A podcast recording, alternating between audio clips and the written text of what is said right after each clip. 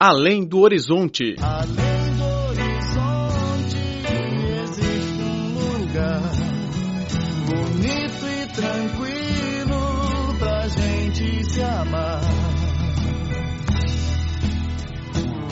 Olá, caro ouvinte, seja bem-vindo a mais uma edição do Além do Horizonte. Sou Laura Lee. No programa de hoje temos uma reportagem sobre os patrimônios culturais e materiais da nacionalidade Jin, uma das 56 etnias da China. No pleno verão de julho, as três ilhotas situadas em Dongxing, na província de Guangxi, parecem tranquilas e calmas sob os fortes raios de sol.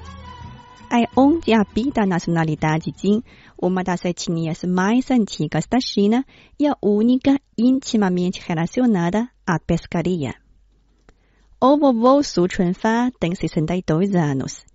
No primeiro andar de sua casa se alinham uns 10 du xianqin, um instrumento tradicional da etnia que possui uma única corda. Aqui é a sala de aula da terceira idade. Ao falar da celebração da festa Ha, que é acabou de ser realizada, Su Chunfa não controlou sua emoção.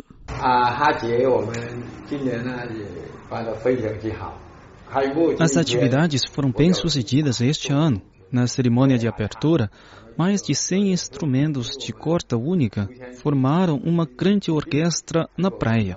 Foi realmente uma cena grandiosa. A festa Ha é conhecida também como festa de canto. No idioma local, Ha significa cantar. Durante a festa, as pessoas cantam e dançam dias e noites, sendo uma das celebrações mais importantes da etnia Jin. No Vietnã, que se separa das três ilhas da etnia Jin por apenas um rio, há também a tradição de celebrar a festa. Suchenfa disse que eles mantêm intercâmbios culturais muito próximos com os vietnamitas. Em cada festa Ra convidamos as pessoas do Vietnã para apresentar espetáculos e nós também vamos lá durante a festa Ra do Vietnã. Em 2013, criamos as relações de vilas irmãs com uma aldeia vietnamita e de lá mandemos intercâmbios todos os anos. A nacionalidade Jin possui dois patrimônios culturais e materiais da China. A festa Ha e o Du Xianqin, o instrumento da corda única. Su Chunfa disse que o instrumento surge com o nascimento da etnia. Ele começou a ter contato com o instrumento aos cinco anos e quando tinha 11, Su Chunfa seguiu a aprendizagem com o mestre Yuan Yihe. Agora, na velhice, é o herdeiro da sétima geração do instrumento. Na década de 1990, os grandes mestres do instrumento faleceram, colocando a técnica de interpretação em risco de extinção. Su Chunfa, que então se ocupava com negócios fronteiriços, decidiu abandonar o trabalho e se lançou na recuperação do instrumento de única corda. Ao longo de mais de uma década, Suchunfa destinou a cada ano mais de 10 mil yuans, equivalente a 6.700 dólares, para a compra e recuperação do instrumento. Ele nunca pensou em desistir. Oh,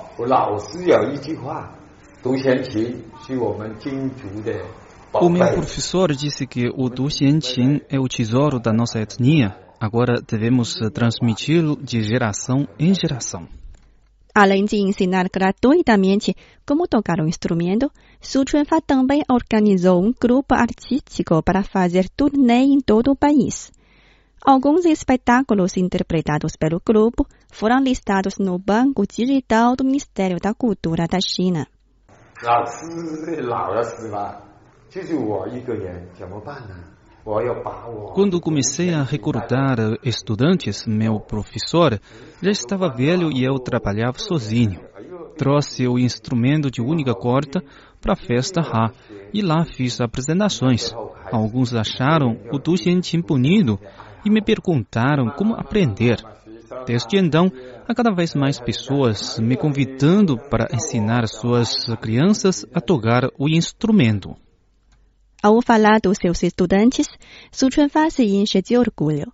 Ele disse que alguns chegaram a participar dos concursos da CCTV, a televisão central da China. Os familiares também prestaram seu apoio à causa de Su Chunfa. Por fim, vamos apreciar a música folclórica da etnia Jin, Plantar a Flor de Lótus, interpretada por Su Chunfa e suas duas netas, que aprenderam instrumento com a avó desde pequenas.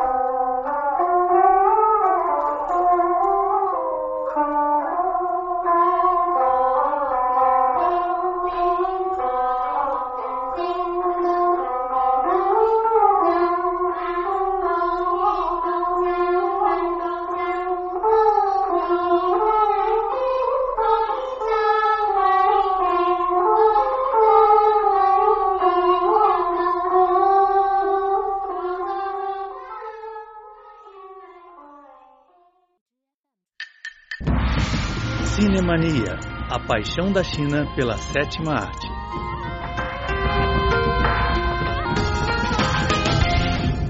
Olá, caro ouvinte, bem-vindo a mais uma edição do Cinemania. A princesa que dirige máquina voadora.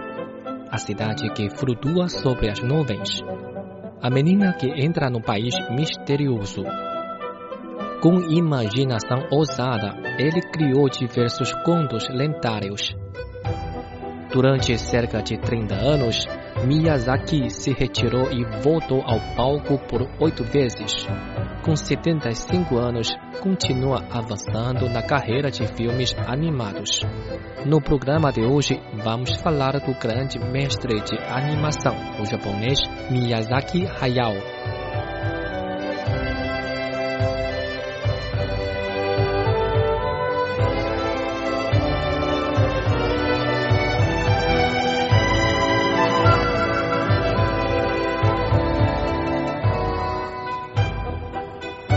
Miyazaki Hayao nasceu em 1941 e iniciou a carreira de filmes animados em 1963, quando tinha 23 anos. Em 1964, foi contratado pela Toei Animation. Durante os cerca de 20 anos que trabalhou na maior empresa de animação japonesa, foi sempre um pintor insignificante e suas ideias criativas não foram bem recebidas pela liderança da companhia. A oportunidade veio em 1981, quando conheceu Toshio Suzuki, funcionário da editora japonesa Tokuma Shoten. Durante uma conversa, Miyazaki falou com Suzuki das suas ideias sobre filmes de animação e a angústia por não conseguir realizá-los. A editora, que queria investir no setor de filmes animados, apreciou as ideias de Miyazaki e decidiu contratá-lo para produzir filmes inovadores. No início da década de 1980, a produção de animação dependia principalmente dos desenhos feitos à mão. Para poupar tempo e energia, a maioria dos filmes era produzida com base nos enquadramentos de close-up, ou seja, grande plano que mostra apenas o rosto de uma personagem sem o fundo, como a famosa animação Doraemon.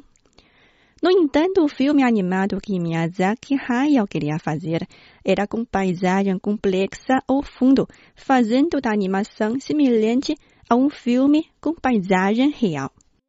Ele levou dois anos para concluir sua primeira obra, chamada Náusea do Vale do Vento.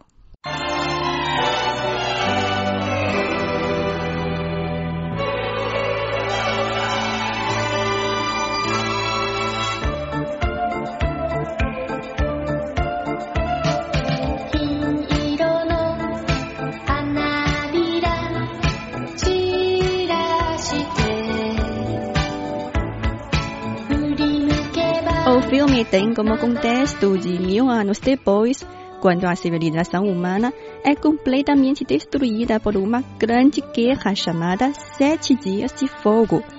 Os seres humanos se esforçam para sobreviver neste mundo em ruínas e a Terra é dominada por um novo ecossistema formado por cogumelos tóxicos. A princesa Náutica é uma jovem corajosa Ela tenta acabar com as ações perigosas entre os diferentes reinos e salvar a terra e a natureza.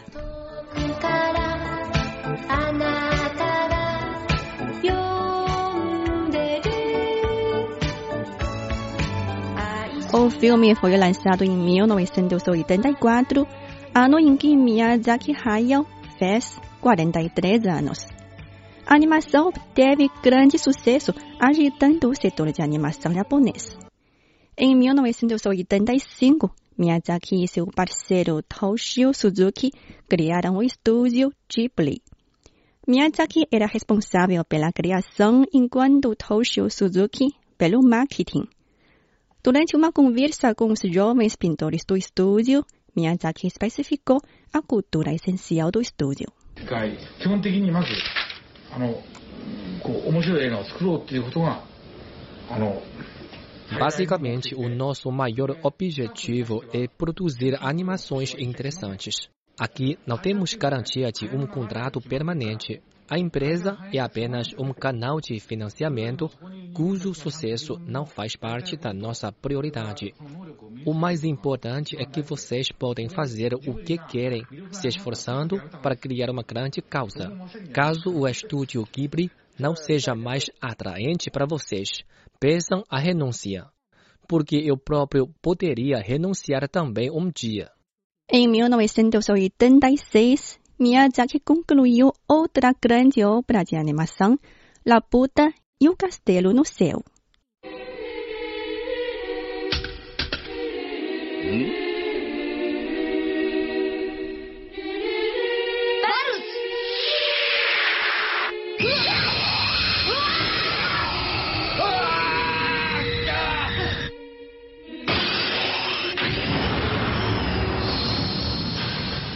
Protagonista do filme se chama Shida, uma jovem princesa do Vale do Vento, portadora de uma pedra misteriosa que possui vários poderes, inclusive o de mostrar a direção de Laputa, um castelo voador com uma civilização muito avançada.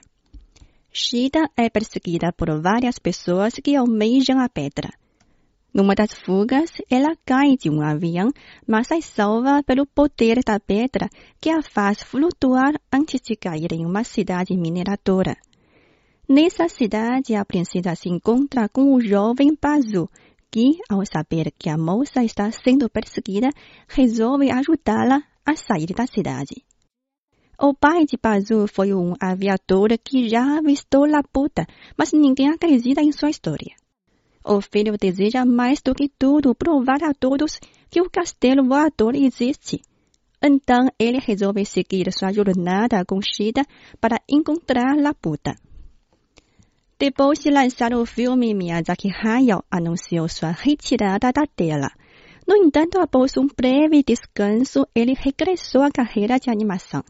A partir daí, Miyazaki Hayao se retirou e voltou por oito vezes. Na próxima edição do Cinemania, vamos falar das razões por trás da sua decisão. Agora vamos apreciar a canção tema da animação ou serviço de entregas da Kiki. Agradeço sua sintonia e até a próxima.